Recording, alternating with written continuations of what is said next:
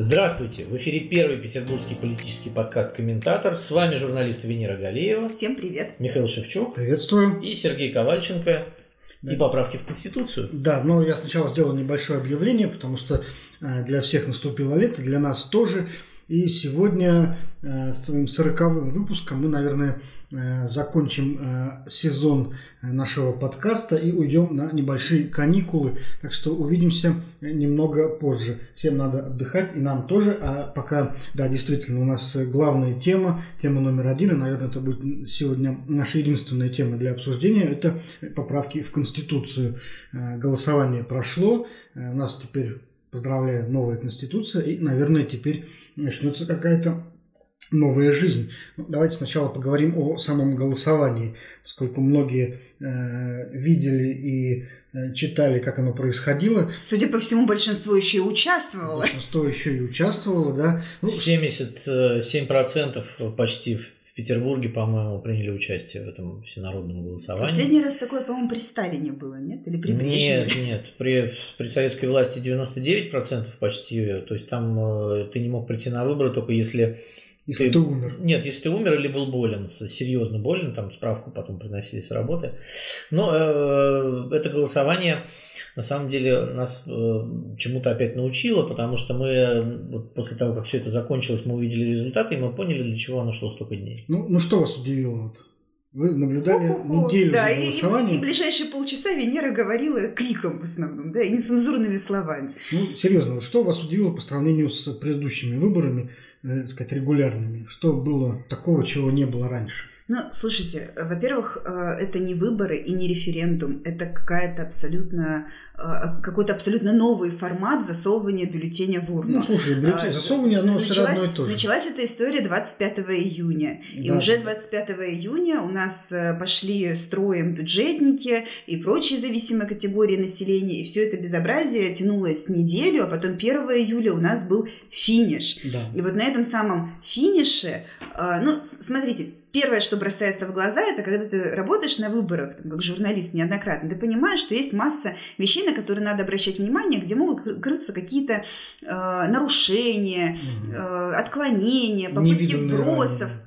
Ну да, ну, ну, то есть какие-то вот узловые точки, на которые ты смотришь, да, ага, вот здесь вот значит фальсифицируют, фальсифицируют. Здесь бесполезно было на что-то смотреть, потому что на всех участках э, делали по-разному. При этом вот я ходила по участкам посмотреть, как это все происходит. Ситуация такая, что везде кто-то э, бюллетени за предыдущие шесть дней э, складывал в сейф-пакеты, это такие целлофановые кулечки, вот типа как на почте, там письма вы отправляете, Да-да. и стопкой клали на стол, чтобы все видели, что вот эти сейф-пакеты, их никто не съел, они не вскрыты, и ц- клали на стол. Кто-то заклеивал прямо в урне для голосования за предыдущие там 6 дней, э, то есть там стояла переносная урна, стационарная, оно все опечатано. Кто-то вообще как бы непонятно как хранил, да, и все это вот типа как можно.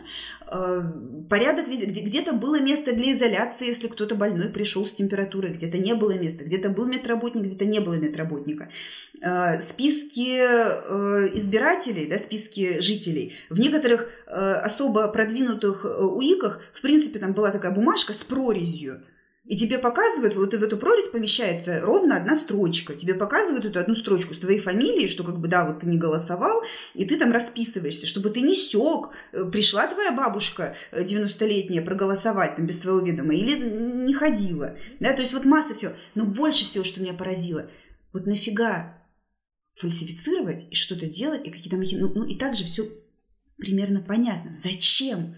Но при этом яростность вот этих э, фальсификаций и каких-то странных накруток и причуд и э, попыток скрыть э, реальное положение дел была настолько потрясающая, как будто жизнь А людей от почему ты, например, говоришь о фальсификациях и нарушениях? Вот пока то, что ты вот описала, да, эти прорези, бумажки и так далее, они не указывают сами по себе на нарушения. Что вот говорит о фальсификациях в данном случае? А, Полная непрозрачность э, процедуры. Вы ведь не можете э, увидеть списки э, тех, кто проголосовал в течение вот этих вот прекрасных там шести дней до основного дня. А, Из разных районов города поступали сигналы, что человек либо не находил себя в списках, а, либо там, ему говорили, что ой, вы, кажется, проголосовали где-то на другом участке, или вроде как вы проголосовали там до 1 июля. Но э, путем звонка в ТИК, там еще чего-то, это все выяснялось. Но проверить, а не поставлена ли была за него еще одна галочка, там еще одна подпись в каких-то там списках, которые не предъявляют общественность, невозможно. Видеонаблюдение на этих участках велось э, по решению ТИКов, э, которое принималось отдельным порядком. То есть очень э, наивно полагать, что если участки в школах, да, ну в любой школе висит камера, там ведется наблюдение, чтобы там дети, не знаю, сменку друг у друга не, не, не тырили в этой рекреации. Но видеонаблюдение на этих выборах, на этом голосовании велось не с этих камер, оно велось с ноутбуков, установленных где-то на столе там, председателя УИК, и куда была направлена фронтальная, там, не знаю, камера этого ноутбука вы не узнаете, пока не получите видеозапись, чтобы ознакомиться, а что там, собственно, было. Трансляции же не было, да, вот как обычно. Трансляции там где-то есть, да, с участков. А, но э, поскольку это принято отдельными решениями ТИК, там абсолютно не прописана процедура, кто, при каких условиях и в каком порядке может истребовать эту видеозапись. Как долго эта видеозапись должна храниться? Должна ли она в принципе храниться? Или она сразу самоуничтожается 1 июля вечером? То есть все равно, что была эта видеозапись. Но ты исходишь из того, что вот, э, все должно было быть как-то проверяемо, верифицируемо. И вообще э, в стране есть достаточное количество людей, которым, в принципе, вот интересно, э, насколько там действительно все было хорошо и не проголосовал ли там кто-то два раза и так далее. То есть для чего, в принципе, заморачиваться со всей этой историей, всей этой верификацией подписей, чтобы доказать, что что явка была не такой высокой, как нам ее объявили? Ну, во-первых, процентные соотношения э, могут быть другими. Независимые экзит-полы, как мы все знаем, показывают немножко зеркальные результаты. Да? То есть, когда люди выходили с участка, вы говорили там за или против, то... Что ну, я, вот, например, видел несколько э, записей в соцсетях да, о прямых фальсификациях. Там где-то были фотографии или видеозаписи того, как вбрасывается пачка бюллетеней в урну, э, где-то кто-то выкладывал фотографию тоже пачки бюллетеней, кто-то член комиссии с галочками, явно проставленными одной рукой. Но я бы не сказал, что таких случаев было очень много. Мы, в принципе, можем только экстраполировать их на остальные участки, но, в принципе, технически вот э, было очень много сообщений о мобилизации бюджетников, да. Это, по большому счету, там, нарушение. Нарушение самой процедуры. И не доказано, например, что все мобилизованные бюджетники непременно голосовали за или нет.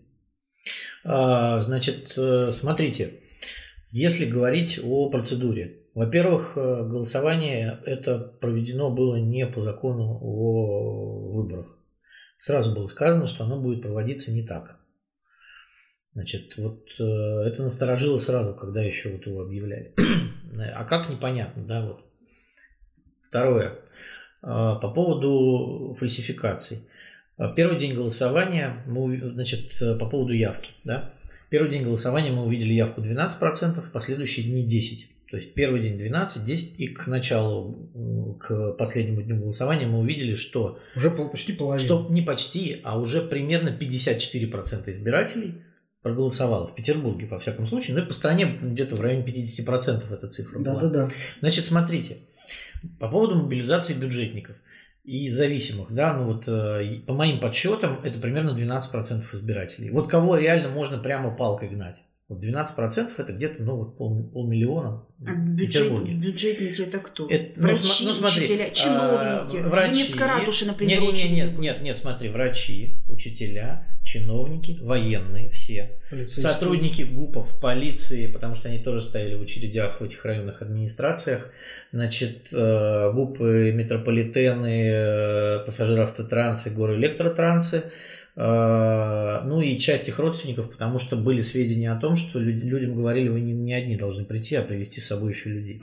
То есть где-то их, их где-то примерно 450 тысяч, ну и с приводом, ну, примерно полмиллиона таких людей. Ну, то, есть, то есть всех этих людей, по большому счету, всех этих людей привели в первый и второй день. Вот что меня насторожило. Второй день, точнее третий день голосования, опять 10%. При этом корреспонденты ходят по участкам и говорят, что там тишина. Пусто. Пусто. Вот э, у меня куча фотографий в Телеграме с участков, где даже э, члены комиссии, то есть вот у меня пришла корреспондент на участок, э, один из э, Красносельского района, а там настолько пусто, что все члены комиссии ушли чай пить, и никого вообще не было. То есть можно было да. взять урну и уйти. Да, да, да, совершенно верно. То есть вот она мне пишет, вот, вот тебе фото. Что делать? Да, никого, Шеф, да, что делать? никого, и они, а, и потом такая женщина приходит с э, блюдечком, вся такая, ой, а мы пошли пить чай. И вот она там находилась некоторое время, и там не было никого. То есть вот все практически писали о том, что на участках никого, а явка есть. Здесь еще А один очень есть. важный нюанс, так как это у нас не выборы, не референдум, а фиг знает что. э, Там и наблюдателей это по сути дела не Нет, было, значит, потому что были да. наблюдатели от общественной палаты, Да, которые, ну, которая- то фактически есть из того же теста, из которого Да, и все эти наблюдатели всем партиям говорили, идите в общественную палату. В итоге, значит, общественная палата говорит, а мы уже всех выдвинули. И в итоге, значит, что оказалось? А, По поводу наблюдателей. Сидели члены УИКов, учителя и наблюдатели, учителя из той же самой школы. А, От общественной палаты, которые потом говорили, что все хорошо. На некоторых УИКах записывали уборщиц, Да, да, да, да, да. технических Да, уборщик сотрудников. технических, то, то есть им что-то доплачивали, то есть вот из того же самого, из районной администрации. То есть все эти, все эти наблюдатели были именно такие. Дальше. Значит, э, пример одного из участков в Озерках, э, где мы записали видео. Значит, э, это был четвертый день голосования. Э, Там э, оппозиционный э, значит, сотрудник ТИКа поднял бучу. История следующая. За все дни на участке проголосовало 108 человек, а, значит, а вне избирательного участка 945. Ну, это на самом деле тоже и вот стоит вот эта, история. да, и стоит вот это голосованием. Не, не, не, нет. По надомке там это старая история прошлых муниципальных выборов в Купчино, когда Ну, депутат Михаил Романов зарядил своих пацанов, и там убегали, и там считали, что вот невозможно, ну там самое большое в урне было 350 бюллетеней все-таки. Это был один день. Вот. Здесь стоит урна, сидит председатель участковой избирательной комиссии, ее спрашивают, а где списки избирателей-то, которым выдано это? Она говорит, а нет списков. Ну как нет списков? Вы же кому-то выдали бюллетень? Ну да, там вот общежитие есть. Ну а списки-то где? Ну, мы завтра, говорит, сделаем. То есть вот, э, смотрите, 180, 945. И э, опять же, вот, если вспомнить историю с Давидом Френкелем, журналистом надо, которого избили. Надо рассказать. Вот именно, слушателям. да, да, значит, журналиста, журналисту сломали руку, Давиду Френкелю, фотографу медиазоны. Значит, он пришел на участок, значит, На Фонтанке да, 22. 2192, да, по-моему, на котором как раз была именно такая урна. Вот именно поэтому туда журналисты и пришли спросить у председателя комиссии, собственно, а, а что это за бюллетени в этой урне, и почему они там появились, и где списки избирателей. Вот именно поэтому их там так агрессивно и приняли. А, значит, вот. И мы подходим к финалу, да, к финальному нашему дню голосования. У нас 54% наголосовано Мгм. уже. И э, кульминация это сам день голосования. Значит, день голосования на участках там соблюдали эту дистанцию, поэтому встали очереди кое-где. Значит, э, и мы знаем данные экзитпола, который проводился э, компанией «Нет», э, значит, лицом социолог Григорий Юдин, да, там довольно уважаемый человек, он проводил в Москве и в Питере это дело. Я был на нескольких участках, смотрел за тем, как опрашивали людей немножко там. Но вот э, я могу сказать, что то, что я видел и фотографировал, да, действительно, там кое-где было 50-50, а кое-где уже было нет и побольше. Вот. И, э, собственно, вот, вот результат. Значит, э, по данным экзитпола у нас 63% в Петербурге нет в день голосования и э, 37% да. Значит, э, И за счет и чего огромное. такой результат? Значит, за итоговый результат мы получили именно за счет четырех предыдущих, пяти предыдущих дней досрочного голосования. Ну, любое досрочное голосование – это фора для власти. Да, это фора для власти, это мы знаем еще давно, да, вот в 2014 году мы все это увидели, но вот здесь это было настолько наглядно, потому что с этими урнами не ходили наблюдатели, их просто куда-то носили. Были ящики эти были картонными, там они были дырявыми местами. Э, когда вытаскивали эти бюллетени, есть знаменитые вот эти фотографии, которые облетели весь интернет с одинаковыми галочками, одинаковой рукой проставлена И куча с бюллетеней. одинаковыми стопками, Да, которые да, да, лежали да, да, внутри урны. Вот, то есть прямо уже закладывали, то есть это, это вот так называемые закладки, есть такая технология, да, их закладывали еще до голосования прямо эти бюллетени с э, этими с галочками за. Поэтому, конечно, э, вот на мой взгляд, вот именно так было все сделано, именно для этого э, нужно было делать 5 дней досрочного голосования, потому что точно знали на 100%, что в день голосования нужного результата они не получат в крупных городах, а это основные избиратели, которые здесь есть. И вот на аномалии, собственно, итоговых данных тоже можно обратить внимание, потому что да. если порыться вот в газ-выборы в системе, то видно, что есть участки, на которых э, совершенно необъяснимым образом э, диаметрально противоположный результат получается. То есть, Я, вот, кстати, допустим, искала там, такие участки. Да, их довольно много. Вот в Выборгском районе, например, по-моему, очень много, там больше 20, где прямо видно, когда значит, на всех участках, допустим, там идет 75 на 25 плюс-минус, и вдруг раз появляется участок, где наоборот, там 80 против, 20 за. Причем, причем количество да, да, избирателей да. там около двух тысяч, там две тысячи, две с половиной да, тысячи. Это и, нормальные участки. И вот э, когда начинаешь проверять, где эти участки расположены, ну, какие-то эти участки это больницы, например, там, где, э, может быть, не дошло до главврачей каких-то установок. И... Две, две больницы. Вот. Между прочим, одна а... из них это больница Святого Георгия, в которой аппараты ИВЛ горели. Вот. У нее там классный номер УИКа 404. Вот. А часть участков это ну, самые обычные школы. Да? И нам остается только предположить, что вот у нас где-то вот э, в городе, прямо вот на территории городских районов есть такие вот прямо очаги партизанского сопротивления, когда все вокруг значит, голосуют за, а жители вот нескольких домов, таких э, квартала или двух, вдруг все против. Да? И такое вот, когда э, прямо как в Сиэтле, да, это зона анархии, да. такая ну, самостоятельная. Ну, теперь не очень понятно, что с этими людьми делать. Кстати, вот еще очень интересно, очень много таких протестующих участков э, прикреплены к ТИКам номер два и номер три. Это полярные станции и корабли, которые находятся в море. Да, То есть у нас по полярники да, теперь могут не возвращаться. И, между прочим, ледокол Арктика, который не так давно, самый большой ледокол в мире, та-дам, его с помпой спускали на воду, пропускали под мостом ЗСД, все махали флагом, потому что ура, он прошел. Да, там снимал сюжет э, государственный телеканал его, с воплями, что его, они общем, голосуют. Него, там, у него сейчас технический там рейс, они типа его обкатывают. То есть mm-hmm. это, видимо, там не тот экипаж, который будет эксплуатировать этот ледокол Арктика. И там ребята просто оторвались. К нам было 350 человек, а они нам выдали ну, нормальный такой да, процесс. В плавании, да, да, да. да, да. И им, им нормально, они вообще как бы оторвались. Да, ему... но, но самое, знаете, вот... А, сатанев от безделья. Да, они проголосовали против. От морской скуки. Еще у нас э, развернулась такая драма, баллада о маленьких буксирах. Потому что к тику номер три у нас прицеплена куча кораблей, где там 5 человек, 7 человек, 12 человек. Это буксиры-тягачи, которые вот что-то там, там да, буксируют да. и тягают работают, да. в порту, в Финском заливе, там куда-то mm. вот дальше залива не уходят. И, в общем, их там десятка три, которые вот уже против. Они не могли есть... вот э, во время голосования найти какой-то денек, знаешь, чтобы причалить на берегу проголосовать, как все белые люди. А вот у нас пиратский флот образовался. И они обязательно должны вот на буксире, раз на моряк, значит, обязаны на корабле голосовать, хоть три. Мне вот еще интересно, откуда они бюллетени там брали, потому что полярники, например, и подводная лодка «Восход», да вот точно, да, совершенно, я видела решение ТИКа, что подводные лодки «Восход» разрешили самостоятельно нарисовать себе бюллетени, но они на подводной лодке, где они их еще возьмут.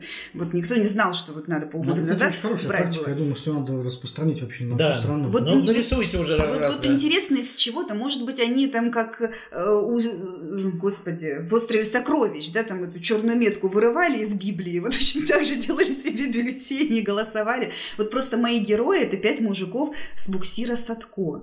Они все в пятером проголосовали против и выдали единственный в Санкт-Петербурге участок со стопроцентным голосованием против поправок Конституции. Ну, есть еще вот в Выборгском районе, опять же, участок знаменитый, который выдал 94%. Ну, там, там... А был 97, там 90... полторы тысячи проголосовали. Да, да, полторы тысячи проголосовали против. И вот интересно, да, как так да. получается, вот, вот эта аномалия, на чем нам говорит? О том, что на всех остальных участках э, не было, не нашлось ни одного члена комиссии, который бы проследил за законностью, а здесь был какой-то человек вот с шилом в заднице, который э, за всеми следил, не давал бросить бюллетени. Слушайте, я думаю, что не стояла задача в день голосования сильно мошенничать, потому что все уже успокоились, за пять дней все нарисовано, и даже если они все на 100% проголосуют, то трава не растет. То есть у них уже, скорее всего, скорее всего, э, к дню голосования была цифра итоговая, э, что все нарисовано. Поэтому, Но поэтому в день голосования, пожалуйста, спасибо, ручечка, бюллетенчик, все. То есть никто не парился уже. То есть все, все прекрасно понимали, что это будет оппозиционный день. Здесь будет э, больше противников, чем сторонников, потому что здесь э, избиратели независимые. И поэтому никто не парился. Вот реально у меня было такое впечатление. Но все равно нашлось какое-то количество школ, в которых оказалось э, все не так, как, не знаю, там в соседних школах. И вот, кстати, интересно, Ну, раньше э, да. пытались связывать, э, ну, ну, то есть у, у- нас, скажем так, была такая гипотеза, что, может быть, на результаты выборов может повлиять то, что на нескольких, по-моему, даже сотнях участков у нас стояли КАИБы. Да. То есть КАИБы стояли на участках с номера 1 по 186, кажется, и дальше после 800 и туда наверх. А, Но, э, как выяснилось, э, вот эти школы и прочие протестные участки, ну, они без КАИБов. Да? Понятно, что на буксирах тоже КАИБов не было. Единственный участок, который выдал протестное голосование и был снабжен, снабжен КАИБом, это 100, кажется, 138 это общежитие Горного университета. И у них там прямо вот они на пол шишечки превозмогли, там было 50,26 против. Ну да, были, да, были такие участки. Вот э, в Петроградском районе, кстати, знаменитый участок, где э, на э, муниципальных и губернаторских выборах избивали наблюдателей, да, там э, сейчас э, Горосберком после этого зачистил весь УИК, и там, в общем, получился результат почти 50 на 50. То есть вот парни, которых избили, они опять были в УИКе в этом, и они, в общем, свидетельствовали о том, что более-менее честно считали. Ну вот смотрите, что Вот. получается, если уже говорить таких об итоговых э, цифрах, о, ну, сущностном, так сказать, итоге голосования, то мы видим, что достаточно много, даже в Петербурге есть участков, где э, голосов... ну, проценты не очень э, оптимистичные для власти, для Владимира Мягко говоря. Путина. Э, 29 таких участков. Вот, э, Где прям подавляющее большинство. это где было, подавляющее да, да. большинство. Еще очень немало участков, где, Где все-таки пи- удержались да. в районе, допустим, 70, 30, 60, 40 Да, да, да, да, соотношений. есть такие, тоже да. очень много. А по стране есть целые регионы, целые пояса э, фактически областей и краев, где ну, результаты оказались примерно такими же. То есть 60 на 40, э, около десятка регионов. Это наверное. почти все они на северо-западе, кстати, России. Не согласен, Ну. потому что очень много таких регионов как раз на северах. Вот северный пояс, это Ну, Мурманск, это Архан. ну, я говорю, северо-запад. наш. И Дальний Восток, э, и Сибирь, то есть Якутия, Магаданская область, Омская, Томская область. Я смотрел это все в районе там. 65, там, Да. 67, да, да. Вот, то есть это такие не слабые, в общем-то, э, показатели, потому что даже 30% это ну, треть страны. То да. есть треть страны, э, При, э, треть, треть- треть избирателей вот в регионе, они тебе говорят нет. Вот. Это немало, треть это немало. А немцы даже вообще больше. сказали нет. Ну, у них отдельная история, они были очень раздражены вот этой историей с... э, Не пол- хотели жениться я, на нет, я, Архангельской области. я общаюсь, Да. да, там с людьми, и, в общем, они были настроены сразу очень по-боевому. В мае еще там были акции протеста, и они были, они готовились к этому голосованию всенародному. Значит, А как они там- вот связали это голосование с референдумом? А с вот, а вот, а вот надо, значит, Кузькину мать показать в Москве. Слушай, ну вот это тоже протест, да? Да, это, был, про- это было чисто, вот я просто общаюсь, да, это было чисто Но протестное вот голосование. И там, смотрите, еще мне люди говорят, у нас подозрительно некоторые деревни целиком проголосовали за. То есть власти постарались. И говорит, мы еще разберемся там с начальством. Э, Где, где, Прислали да. туда автолавку вне Я не очереди. знаю насчет автолавки, но просто, понимаете, там маленький регион, это надо знать, вот эти настроения, слишком далеко от большой земли, дальше не сошлешь, поэтому там народ реально настроен был по-боевому. И сейчас многие вот э, московские эксперты говорят, что там вот начальство попустительствовало. На самом деле у начальства не было вариантов. Э, 40 тысяч населения, невозможно сфальсифицировать, э, все знакомые, все родственники, поэтому там, видимо, было консолидированное такое народное решение, и оно, в общем, я думаю, что начальство просто не стало еще раз будоражить всю эту ситуацию, типа пускай проголосуют, выпустят пар. Вот, потому что еще и бодаться с людьми там, там же, ну, все довольно просто решается. Ну, Хорошо. На вот, северах. э, И что, вот, например, сейчас Кремлю делать с такими показателями, мне интересно. То есть, смотри, вот они, допустим, э, ну, народовали общую цифру 80 на 20. там, То есть, ну, сколько там, 78 на 21. если Ну, не 80 на, ну, фактически, Да, да. 80 там, на 20.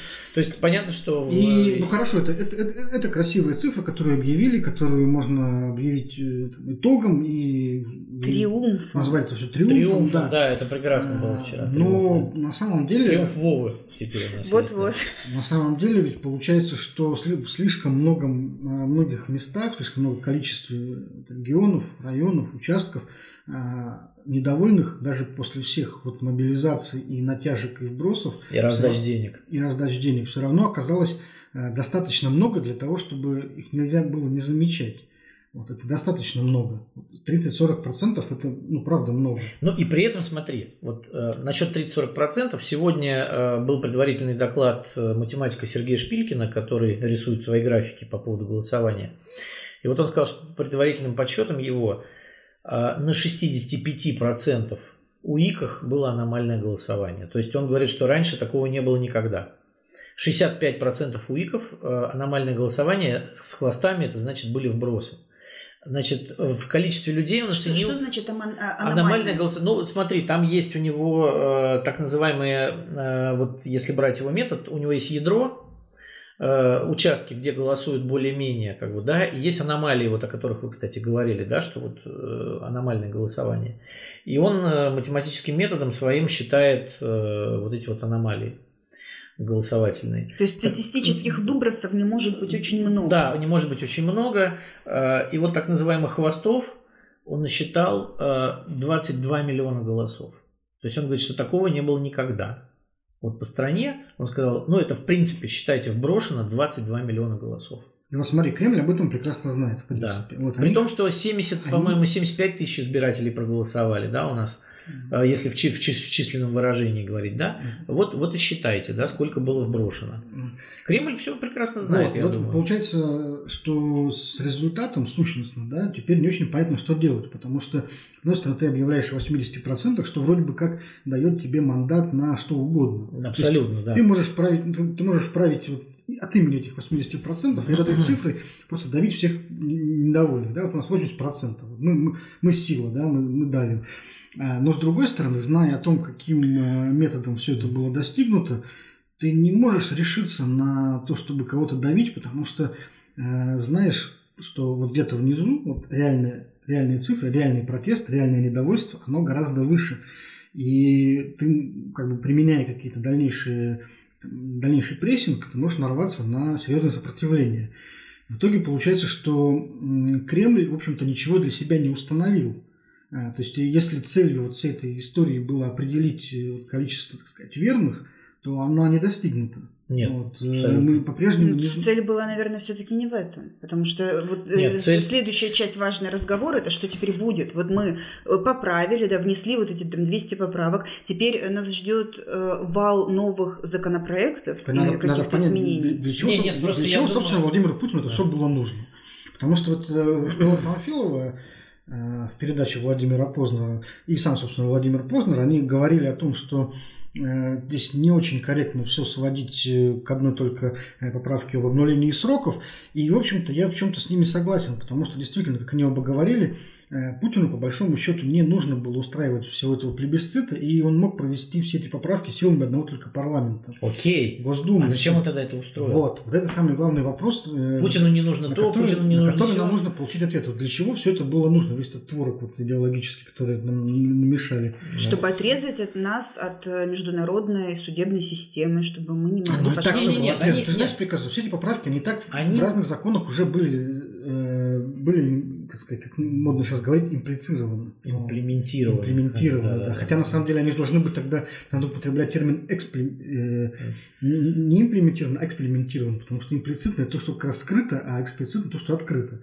Вот, но это не важно. Ну, не знаю, мне кажется, что вот э, придумывать здесь какие-то сложные ходы, оно специально делается для того, чтобы сказать, ну вот Путин, он такой умный, как бы, да, что мы даже не понимаем, насколько он умный. Как Нострадамус да, да, написал, да. а будем И толковать еще да, 200 и вот, у нас, и вот у нас есть Путин какой-то 3.0, который вот думает, вот хитрые ходы эти. Она- то есть мы, мы на самом деле, вот э, Познер с, э, значит, этой к- Не дано красавицей, нам понять красавицей, промысел на- его. конечно, нам не дано, это вот Господь буквально, да, но Путин ведь, если бы хотел, он бы сделал все еще примитивней, а так, он ведь дает народу, то есть Ну, вот это ну, все, ну, ну, понимаешь? по существу-то о чем тут возразить? Вот этот, этот плебисцит действительно был не нужен технически. по существу я тебе так возражу. Давай. как э, человек, работающий давно в журналистике. У меня вопрос, а почему тогда никто не говорил про эту поправку? Почему? Вот я специально иногда, Ну, давясь, по- плача, смотрел эти новости государственные. Про русский народ – да. Про, значит, традиционную семью – да. Про социальные гарантии пенсионерам все уши прожужжали так, что у меня теща уже как подорванная собиралась идти за голосовать.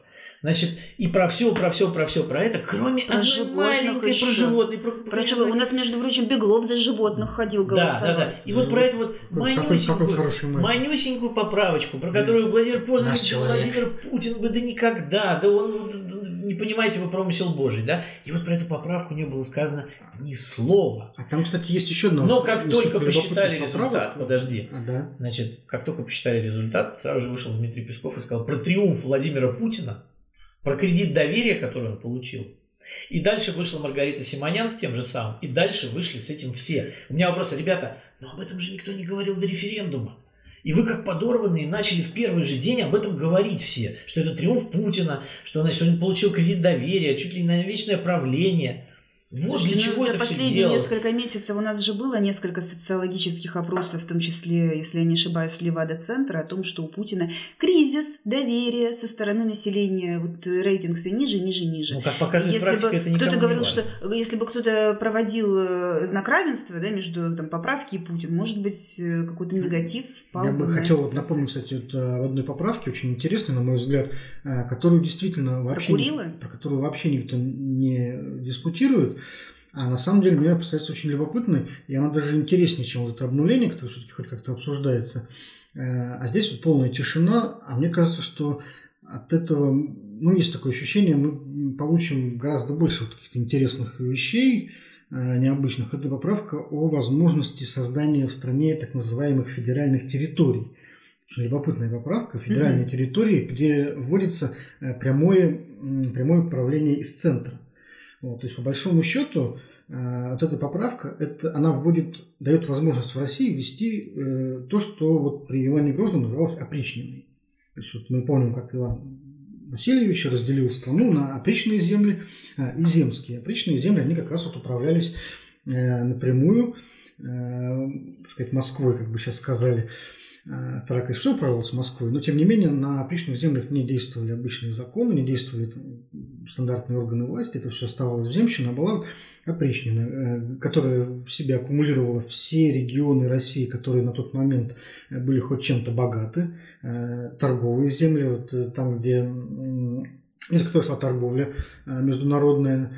И вот эти федеральные территории, они, вот, по большому счету, это опричнины. Вот. И, например, почему бы, скажем, в Петербурге не ввести такую федеральную территорию, которая бы, представляешь, управлялась напрямую из Москвы, там всяких там губернаторов и так далее. Ну хорошо, Чем это есть. А принципиально чем- будет чем- отличаться от города от федерального Белова, значения? да? Это будет принципиально отличаться, потому Ну что чем? Ну хорошо, ну это Белова будет- назначит это будет фактически, вот, фактически вот государевая земля, на которой не действуют э, классические обычные законы.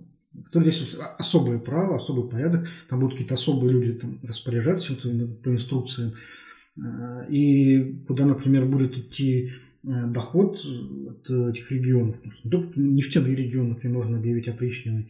Вот это будет ну, государство в государстве. Ну, мне кажется, что это наоборот сделано для того, чтобы аккумулировать депрессивные регионы, потому что вот есть регионы такие, вот как Псковская область, если брать пример. Она э, мало того, что дотационна, так у них еще и огромное количество долгов бюджетных, и они фактически находятся на прямом управлении Минфина на какой год.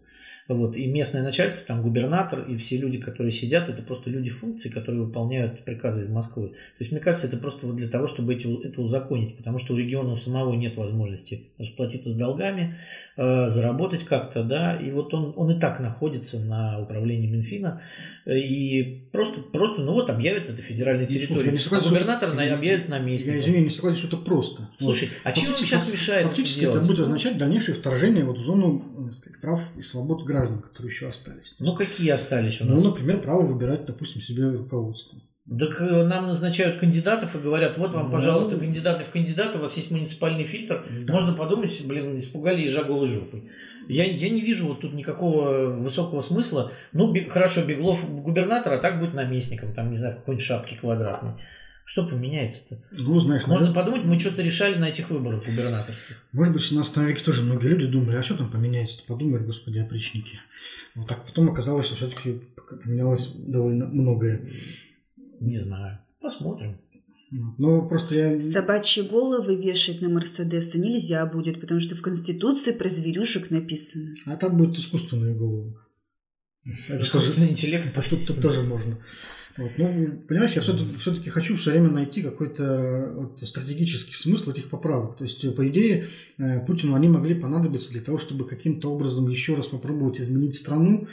Миша, они грамотный бюллетень не смогли вот. написать. Ну, какие стратегические вот, смотри, там думы? Вот, ну... вот человек там правит, правит нам до 20 лет. Вот он доходит mm-hmm. до какой-то точки, в которой убеждается, что э, дальше ему пройти уже невозможно. Невозможно. А потом Все, можно он обнулить буксует, сроки, а он с ошибками бюллетень свой пишет. Он, буксует, он буксует и заходит в тупик, потому что перед ним сейчас, как этот, э, в 2020 году, вот судя по там, открытой даже публичной риторике, стоят ровно те же самые задачи, которые стояли перед ним в 2004 году. Вот начинает говорить про то, что э, у нас вот люди живут трудно и тяжело, и вот надо у них э, значит, увеличивать расходы, увеличивать им качество жизни, все мы должны над этим все работать. И вот человек выжил из себя все, понимаешь, какими-то э, невероятными ухищрениями, вот выдал, наверное, максимум своих возможностей, по-моему, это уже максимум, э, для того, чтобы только вот вернуться обратно в 2004 год, и попробовать начать заново еще раз с какими-то, может быть, другими методами, хотя я не понимаю, какие это могут быть методы. Слушай, ну какие а... методы? Ну, в 2004 году ему было 48, сейчас ему 68. Я думаю, что главная его проблема – это чтобы геморрой в очередной раз в заднице не воткнулся, да, и чтобы сердечного приступа не было, и все нормально было с сосудами, и соблюдать диету.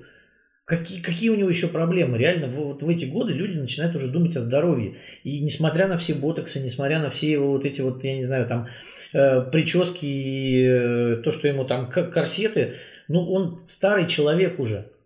Он не может, он, он не молодеет, он с каждым днем становится все старше. То есть у нас никакого будущего не будет. Нет, абсолютно. У нас будет старость. Будущее, я имею в виду вот в смысле поступательного какого-то развития. Да, конечно, нет. Какие... Общества. От, от, нет, от стариков ожидать никакого развития не приходится. От них можно ожидать только вот хрупкого консервации и поддерживания того, что есть. Они там все пожилые люди, там Путину 68. В 24 году ему будет, э, дай бог, вот когда он начнет избираться еще раз, 72 года ему уже будет. Ну, в смысле... Это уже старик, ну, понимаешь? Вспомнить, старики. Если вспомнить вот его выступление перед финальным днем голосования, то, что вот он сделал э, в Ржеве вот это выступление, когда открывал мемориальный комплекс, то, в принципе, да, я согласен. Э, если прочитать этот текст, то вот он э, ничего не говорит нам о будущем, а говорит нам только о прошлом. Конечно. Вот, то есть он фактически... Бойцы вспоминают минувшие Фактически дни. он вот такой выдал очень простой тезис, вот, что поправки в Конституцию, они вот нужны для того, чтобы сейчас было как раньше, а потом как сейчас. Да, да, зацементировать это все. Так и Володин, помнишь, говорил, после Путина будет Путин, у них ни у кого уже не все в тупике в этом, ну, эти ну, люди. Тогда, тогда логически получается, что вот это голосование... Э, Просто они-то думают, июля, что тупик это развитие. Оно было нужно только для того, чтобы получить э, добро от людей на вообще, отказ от будущего. Абсолютно вот, верно. То есть вот люди да. Предложили зафиксировать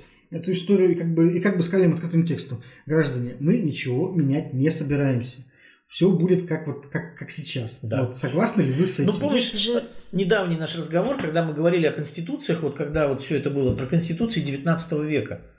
Вот многие позиции – это позиции какого-то старого, ну не феодального, конечно, а старого государства, да, вот эти браки, все эти традиционные ценности, вот эта вся мишура и шелуха – это все из старых веков, это не из нового, сейчас уже нет этого всего. Жизнь идет, э, мы, мы живем, мир живет нормальный в информационном обществе люди э, познали вот эти вот прелести информационных технологий, даже пожилые люди, которые там с радостью пользуются мессенджерами и всякими там э, видосиками из, в своих телефонах, они поняли, что можно общаться там, живя в Москве, на Камчатке. Но против мессенджеров Но... власть ничего не имеет. Ну, Владимир Путин не общается в мессенджерах, понимаешь, да. Он же не, вот он же говорил Андрею Ванденко, да, что если надо будет мне там до меня дозвоняться, у меня нет телефона, он же признал, что у него нет мобильного телефона. Зачем телефон? За, зачем мобильный телефон? До него всегда дозвонятся, если, а он уже дозвонится, если надо до кого-то, да? Вот эти вот э, ежегодные позорища на аэродроме в Жуковском, когда он приходит и пытается за 5 тысяч купить мороженое. Вот каждый божий год вот продолжается вот этот позор. Когда человек не знает, сколько стоит мороженое, он 20 лет не видел денег, ребята. Он реально не знает, ему приносят еду, он, вот ему дают эти 5 тысяч охранники, ну на вот этой вот женщине, она ему там, нет, Владимир Владимирович, дайте сдачу, он ей начинает говорить, да нет, вот возьмите, как бы, да, это вот позорно смотрится реально. Поэтому, ну, какие там ходы, да, это вот, понимаешь, 86-летний Познер, называется, объясняет великие, блин, мозговые ходы 68-летнего Путина. Вместе с уже старевшей девушкой Памфиловой. Ну, понимаешь, они уже... Друзья мои, это, это для них новое, да? Я Там, может сказать- быть, для Познера Путин это молодой пацан, Понимаешь, в конечно. 2036 году мы тоже станем на 16 лет старше. Этот, Да, ну, возраст это цифра. Вот Нет, мне нет, вообще нет, нет, нет, может быть, нет, нет, нет, проблема Может быть, для нас тогда тоже будет уже Путин Нет. устраивать. Это правда. Проблема для нас в том, что мы 20 лет уже живем при Путине, и, э, как хочет Путин, еще примерно 16 лет проживем при нем, и, конечно, он ворует наши годы, безусловно. Он ворует наши годы, он ворует нашу профессию, он э, ворует все, что может у нас, вот лично. да? по- По-моему, он уже превратился в такой, знаешь, элемент верования каких-то. Нет, это неправда. фольклор. То есть вот такая, знаешь, ну, такой вот э, ну, домовой, знаешь, который, или как, знаешь, береза вот в деревнях вот растет такая находится священная. в Нет, социальных Миш, но ты сетях была фотография с какой-то берёза с какого-то с какого-то уика в Москве, помните, где было написано «Царство Кощея». А, да, да, да, Это да. было в библиотеке в детской, и там вот сидел уик на форме, на, на- на фоне этой надписи. Есть еще один нюанс э, Слушайте, ну важный. Кощей Кощеем, а Прокопьева 6 лет запрашивает прокурор. По-настоящему. Прокопьевой, Да, журналистка из Пскова. Да. Мгм. Которая ничего страшного не сказала, да, вот она просто рассказала про то, как в Архангельске, значит, э, молодой несчастный парень там себя взорвал в ФСБ, вот, и ее судят за оправдание терроризма. Хотят ей дать 6 лет за это. Это, и это не домовой. Это, это- это- это рифма, понимаешь? Вот я когда э, смотрел это выступление Путина в Ржеве, просто как раз в эти минуты на, в Петербурге как раз Давиду Френкелю, которого Ломали Ломали ломали руку. руку. И мне подумалось, что это такая очень интересная рифма. То есть как бы на картинке вот сверху Путин, э, если вы не видели, то посмотрите эту видеозапись. Э, Он так немножечко снизу вверх его снимали, так, в в одном кадре с этим вот монументальным солдатом воспаряющим. И вот как бы вот сверху, значит, на- парит Путин вот, раска- и рассказывает нам про ценности там, уважение к предкам, а внизу где-то вот у его ног, значит, э, полицейские вот скрутили э, журналисты, ломают ему руку, там где-то возюкают его там по грязному полу. Такая очень получилась интересная аллюзия. Ну да, это правда, Ну, потому Кстати, что... у властей была версия, что это была провокация, что он уже сломанный пришел на участок и, Да. нака- и накачанный. Ну. обезбо- А если бы его там убили, сказали бы, что он вихрь. Уже И при- пришел- Да, уже пришел мертв. Ну, поскольку мы Да. все знакомы с Давидом Френкелем и видели все видеозаписи с этого участка, то, в общем, мы согласиться с этой версией не можем. Ну да, добавить... Но это просто иллюстрирует то, как преломляются события в мозгу тех, кто какие-то решения, по идее, Так они же вот... Они принимать. просто знают, что их точка зрения будет отдемонстрирована. Понимаешь, мы как-то Вот раз и всё. обсуждали, по-моему, у тебя не было э, статьи Николая Платоновича Патрушева, который О, сейчас да. превращается в нашего нового Суркова, главного идеолога страны. И вот тоже тогда вот пришли к мнению, что вот эти люди, они, в принципе, вот довольно искренне, на самом деле верят. Тру- очень трудно поверить, что они говорят это всерьез и верят в это. Мне, мне, самому вот все время кажется, что такой троллинг э, когда я это слушаю, но похоже, что они на самом деле искренне совершенно вот верят в то, что вот есть эти чемоданы с деньгами, с долларами, которые там какие-то курьеры доставляют из-за границы, и люди тут сами ломают себе руки на участках и прочее, прочее. Ну, конечно. Ну, должен быть Но какой-то если бы Николай Платонович в это не верил, ему было бы, я думаю, плохо жить, потому что они заставили себя уже в это поверить. Ну, иначе, иначе э, это какое-то лицемерие сплошное получается. Николай Платонович, зная, что это все не так, там выходит. Ну, а так у него искренне это получается. Действительно, Грузия вот это 2008 года, там Владимир Владимирович про Польшу там и про, про В все. это очень трудно поверить, но похоже, что, к сожалению, это так. Они деды, они старики. Есть еще один э, момент интересный. Вот мы удивляемся, как там неделю голосовали, потом вот этот фи- финишный день. Э, так эта история может теперь навсегда остаться с нами. То есть, может быть, одной из целью э, устройства всего этого фестиваля политического было просто закрепление нового порядка, по которому у нас выборы теперь будут организовываться. Валентина Ивановна же буквально на следующий день сказала, а так классно все получилось, давайте теперь всегда так будет. Так Элла сразу ей тоже вторила, что она сказала, что это прям вот настолько блестящая процедура, что вот нужно ее, конечно, Да, это же так, так удобно. да. Там сегодня забыл, завтра пришел. Да. Э, Завтра забыл, к тебе прямо э, Домой пришел. Да, на, на скамеечку принесли Не урну. обязательно по средам. Ну вот, Не э, кстати, в контексте вот этих Между разговоров... прочим, в США всегда по средам голосуют. ну, Я, я, кстати, как-то наткнулся на статью, которая объясняет, почему, собственно говоря, у них исторически всегда голосование по средам. Там было написано, что просто когда-то, еще в XIX веке, ориентировались на э, фермеров, э, которые жили там на отдаленных хуторах, а голосование проводилось в какие-то там, базарные дни. В районных центрах, да. базарные, базарные дни. дни. И фермерам нужно было там два дня, чтобы добраться э, до вот этого избирательного участка, и два дня, чтобы вернуться э, домой там, к выходным, потому что на выходных надо обязательно в церковь идти. А вот, и поэтому в среду, значит, они устанавливали день голосования, чтобы фермер мог съездить, а потом вернуться и пойти в церковь. А у, а у нас народу в выходные надо на даче быть, а в субботу спать, потому что в пятницу надо было пить водку. Ну, на самом деле э, пошли разговоры ведь о досрочных выборах в Госдуму опять. Вот после того, мне кажется, что власть э, абсолютно уверена, что она триумфально все сделала, поэтому а э, сейчас... парламентского меньшинства все-таки хотят откусить кусочек от народного протеста. Я не думаю, что сейчас проводить вот эти выборы в Госдуму, то все-таки раздраженный народ, который уже, наверное, за которым уже как бы не будут так присматривать, как сейчас на голосовании, э, пойдет и проголосует за КПРФ, Справедливую Россию, там, за Яблоко и так далее. А я думаю, что, во-первых... Думаю, у них такая надежда только. Смотрите, во-первых, э, через год будет все, все еще хуже, потому что кризис инерционен, он не сразу бьет по людям, а вот через год у нас будет уже и безработица, и все прелести того, что мы сейчас э, только-только начинаем. И поэтому там еще более протестно все будет. Во-вторых, опять же, делаешь 5 дней досрочки, и все а в последний, пожалуйста, все протестные приходим, голосуем.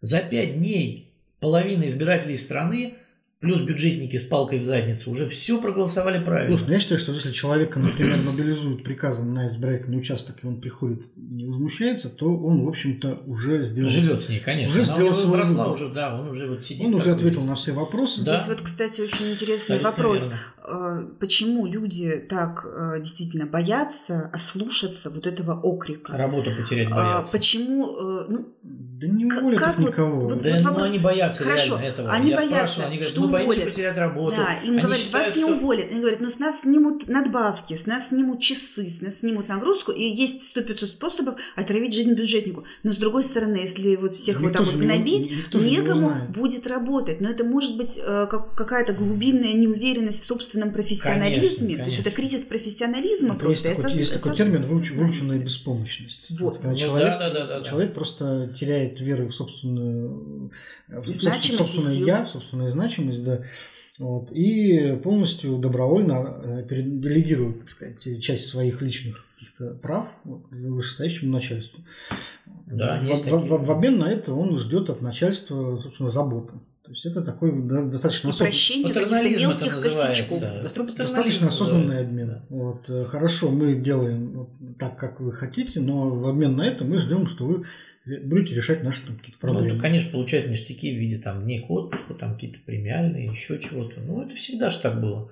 То есть за лояльность ты получаешь какой-то пряник. Это очень простой размен. Ну, да. И он удобен для многих людей, потому что ты избавлен от мук выбора, от сомнений каких-то. Вот. Поэтому... Сколько, сколько людей сейчас вот ностальгируют, там, допустим, по системе распределения после вузов, которая была в СССР. То есть, поди плохо, да, учишься, учишься, потом тебе работу еще дадут сразу сходу. А если а даже тебе а нужно идти на рынок, а если, искать а если да? даже она окажется там где-нибудь э, далеко, вот, э, то, ну, там, сколько там, три года отработал. А Подъемный дают, там избу дадут, дают. да, или общагу, или еще что-то. Mm-hmm. Нет, сейчас многие, действительно, это правда. И, и, кстати, я могу сказать, что многие люди ведь, э, я знаю таких, которые никогда не работали в частном секторе, всегда работали в госсекторе, а потому и они что вообще ты выходишь боятся. в частный сектор после этих вузов и понимаешь, что тебе надо заново учиться. И, нет, это и это да. образования. Здесь на самом деле очень много факторов. Плюс, э, конечно, давайте так, значит, в госсекторе полные социальные гарантии. Отпуска, э, официальные зарплаты, они, значит, вот этим всем хозяйством защищены. Да? И когда Владимир Путин сейчас во время, в начале пандемии говорил, значит, сохранением зарплаты, бюджетники же все, правда, сохранением зарплаты сидели эти дни. Это частный сектор офигел. Конечно, да, вот он, а, а эти все сидели реально с сохранением зарплат, учителя, врачи, чиновники, все у них как часы шло им. То есть вот эти вот социальные гарантии, они их и держат. Поэтому, конечно, они сейчас смотрят в рот начальству и будут голосовать как надо. Ну вот это вот знаменитое письмо, которое у меня из всех вот сообщений о мобилизации, которое мне больше всего понравилось, это вот э, директор музыкального училища да, имени да, Мусорского да. писал своим сотрудникам, и он открытым текстом так и написал. Ребята, вот э, прийти и проголосовать, это считайте, что ваши должностные обязанности за то, что вот вам в июне платили полную зарплату. Все очень просто. А, и, так сказать, с точки зрения вот э, морали и справедливости, так как ее понимает среднестатистический обыватель, здесь все логично. Да? Вот тебе дали денег, а ты, значит, сходи проголосуй. Ну да, они же не знают, что значит, эти деньги берутся не от а начальства, а от налогоплательщиков. Если что... какой-то там, ты будешь э, заводить разговор о каких-то там правах, то, в общем, тебя, я думаю, просто не поймут. Вот, ну, просто технически не поймут. Это все равно, что вот инопланетянину объяснять, что такое, например, рюмка. Ну, ну, да. Без, э, ну, одними руками и словами, без помощи, так сказать, наглядного примера. То есть, а, что такие права? Права на что? Что они жертвуют? Понимаешь, с точки зрения э, человека, который соглашается так пойти и проголосовать, он ничем не жертвует, он ничего от себя не отрывает. Вот, не мое было, не мое и стало. Вот, что, что он теряет? Вот, если бы у него что-то было, и у него пытались что-то забрать, это одно. Вот. А в данном случае, он, так сказать, жертвует ничем. Нет, он не просто пролонгирует свое существование нынешнее, вот стабильное. Они все голосуют за стабильность. и вся эта Невская ратуша. Большинство людей не сможет объяснить, чем они жертвуют. Да. Вот. И что они... Права, свободы, что это такое? Что, что они приобретут от того, что они вот, э, возмутятся действиями начальства? Какой, какой от этого им профит будет? Какой? Когда-то через несколько лет будут какие-то выборы, на которые, может быть, выдвинется какой-то хороший человек, там, не Путин. Вот. У него будет какая-то программа. И вот когда он победит, то, может быть, э, эта программа будет такова, что вы там через вот столько-то лет будете что? Немножечко больше получать? Ну, вот согласитесь, слишком отложенный профит и слишком иллюзорный для того, чтобы вот он был э, Э, ощутим. Вот это тоже все упирается в психологию изучения детей да, и какого-то их будущего. Самыми успешными детками становились те, вот знаете, да, вот этот тест маршмеллоу, да, когда ребенку говорят, либо ты получаешь одну конфетку сейчас, либо две через неделю. А потом лонгитюдные исследования, а потом через много лет смотрят, кто чего добился. И оказывается, что чего-то в жизни добились те, кто предпочел две конфетки, но через неделю. Я вот ничего удивительного не вижу, но, к сожалению, вот в России такой выбор никогда никто никому не предлагал. А, мы как раз тоже это обсуждали уже, если помнишь, э, Сереж, э, историю принятия Конституции российской в начале 90-х годов. Да, да, да. Вот, э, и сейчас можно еще раз напомнить. Дело в том, что в России, в принципе, никогда не было периода, когда бы страна боролась, воевала за свободу за свободу для людей, для себя. Вот. Это большая проблема, потому что люди, которые в свое время воевали за свободу, э, для них это ценность. Вот. Если ты никогда не воевал за свободу, то в принципе для тебя это не ценность. Ну, Россия была метрополией, да, и она как бы была такой метрополией, которая... Общем... У был единственный период... Э, нет, был период. Почему? Это 1905 год, э, начало 20 века. Нет, нет, нет, тогда понимаешь... Все-таки, все-таки было, Тогда было, было. Этот, э, страна за независимость не воевала. За не за независимость, за свободу. Вот. За, за гражданские свободы конкретно, да и э, Государственная Дума появилась в результате народных волнений. Все же это не, не это, да, нет, это, это, это, никогда, это, это никогда не дается. Это нельзя, это нельзя назвать э, э, национальным движением. Нет, так, это не, конечно, так, не таким, как было наверное, в Италии где-нибудь. Вот. Или, например, там, в 91 год, опять же, вот есть вот этот э, краткосрочный период э, этот, э, распада СССР, уже самый-самый финальный, когда вот как раз Россия, РСФСР под руководством Ельцина именно что боролась за свободу от СССР, от, э, от союзного центра. И в результате этого появилась как раз Конституция. Этот период тоже был очень маленький, очень короткий, и, в общем-то, ну, не сумел остаться в народной памяти, ну, долгий разговор, почему, а как позитивный. То есть, э, поэтому, собственно говоря, вот сама идея свободы как таковой, не связанной вот с какими-то материальными благами, она в России, к сожалению, не получила укоренения никакого. Поэтому здесь сугубо прагматичный подход, то есть человек всегда в обмен, то есть в ответ на э, любые там, увещевания и призывы там, к демократии, он всегда внутри себя делает рациональный выбор. Делает рациональный выбор, думает, ну вот, собственно говоря, что ты должен этого получить. Вот. И альтернативных каких-то отрезков исторических, когда было по-другому, и можно было бы сравнить и сказать, что вот тогда вот люди выбирали себе власть сами свободно и от этого хорошо жили, такого точно не было. Потому что так получалось, что мы ни разу не смогли, ну, не хватало времени пере, э, пережить э, пережить вот этот э, неизбежный, в общем-то, период анархии, да, и после этого там действительно начать пользоваться благами этой свободы в полной мере. Всегда вот это все вот, был такой короткий период, люди пугались и говорили, нет, слушай, давайте обратно вообще в авторитаризм, давайте вот так, там было лучше. Вот так было всегда. Но все-таки есть позитивная вещь, да, мы видим, что все-таки властям пришлось рисовать этот результат, потому что они его бы без рисовки не получили такой, какой получили. И мы, да, и мы видим целые регионы с недовольством, да, и все-таки люди потихонечку начинают понимать. Да, вот понимаешь, если бы все было бы так патерналистски, не было бы шииса этого несчастного. То есть экология все-таки людей задевает. То, что к ним э, относятся по-свински, да, и говорят, вот вам московский мусор, и молчите. Нет, не смолчали. И все-таки победили. То есть есть позитивные примеры, когда люди побеждают тяжело, долго, э, с какими-то проблемами, но ну, есть. Но очень локально. Очень локально и пока, вот да. Что теперь будет с этими всеми подобными примерами, после того, как у Путина теперь есть 80%, которым он сможет сдавить? Да, и это 16 еще, лет впереди. Это еще большой вопрос, потому что теперь у него вот есть 80%. 14, пардон, да, и у него есть 80%, и у него есть время, да, и у него есть время стареть дальше в Кремле.